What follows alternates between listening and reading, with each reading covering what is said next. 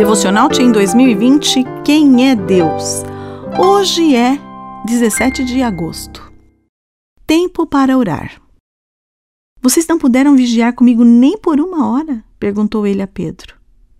Vigiem e orem para que não caiam em tentação. Mateus 26, versos 40 e 41.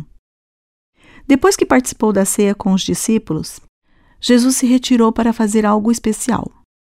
Ele gostava de ficar em comunhão com Deus e, próximo à sua morte, decidiu ir a um jardim chamado Getsemane. Ele não foi sozinho. Convidou três de seus discípulos para acompanhá-lo e, afastando-se deles um pouco, começou a orar, porque sabia que precisava de muita força vinda de Deus.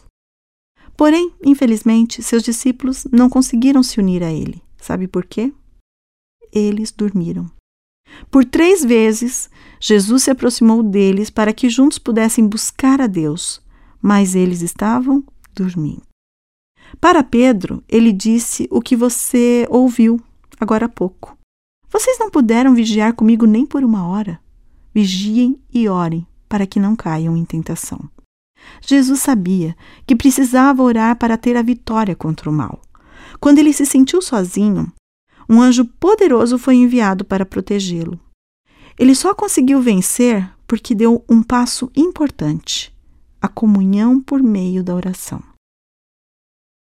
Quanto tempo você tem usado para buscar a Deus em oração? Você ora quando se levanta e quando vai dormir? Você se lembra de orar antes de comer ou em outros momentos do dia? Os discípulos trocaram a oração pelo sono. Não troque a oração pelo celular, pelo videogame, pela preguiça ou por qualquer outra coisa. Passe tempo orando e você será vitorioso, como Jesus foi.